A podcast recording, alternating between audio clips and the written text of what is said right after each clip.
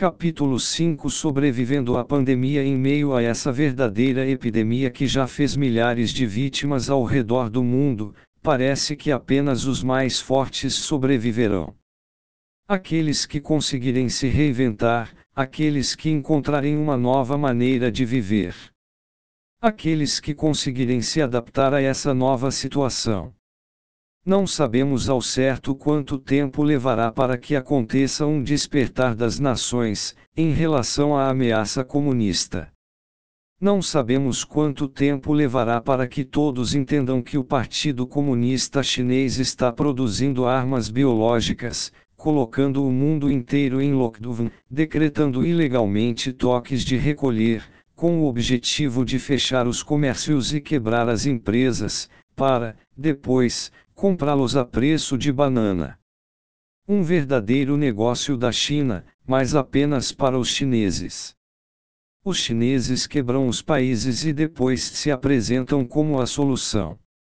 Foi assim no Sri Lanka, na Argentina, e, também estão tentando fazer o mesmo em outros países, principalmente, aqui no Brasil.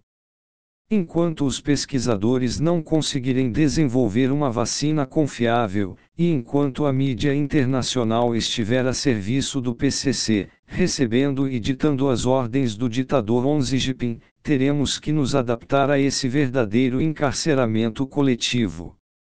São basicamente dois desafios a serem enfrentados: um, para manter nossos empregos, ou tentar explorar novas oportunidades de negócio e trabalho no sistema de home office, e outro, para pressionar os políticos corruptos e a imprensa inescrupulosa, a não mais aceitarem ordens escusas provenientes dos comunistas chineses.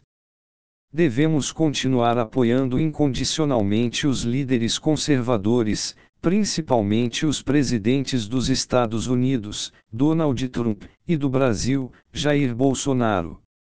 Devemos também apoiar a superofensiva da coalizão que está sendo realizada no Mar do Sul da China, assim como em outras fronteiras chinesas, principalmente na fronteira com a Índia. Essa operação de guerra é fundamental para manter a China totalmente isolada do mundo civilizado, para evitar que continuem disseminando suas armas biológicas pelo mundo. Capítulo 6 Crimes cometidos pelo PCC A lista de crimes internacionais cometidos pelo Partido Comunista Chinês é mais extensa do que muitos podem imaginar. Conspiração, uso de armas biológicas, genocídio, prisões de adversários políticos, repressão, interferência ilegal na economia de diversos países, corrupção, e uma série de outras atividades criminosas, como contrabando, falsificações, venda de órgãos e assassinatos, por exemplo. Ao que parece, não existe tanta diferença entre as ditaduras chinesa e norte-coreana. Ambas perseguem os cristãos e incendiam e destroem suas igrejas. Ambas tratam seus adversários políticos como se fossem animais. As duas monitoram seus próprios cidadãos, tratando-os como escravos.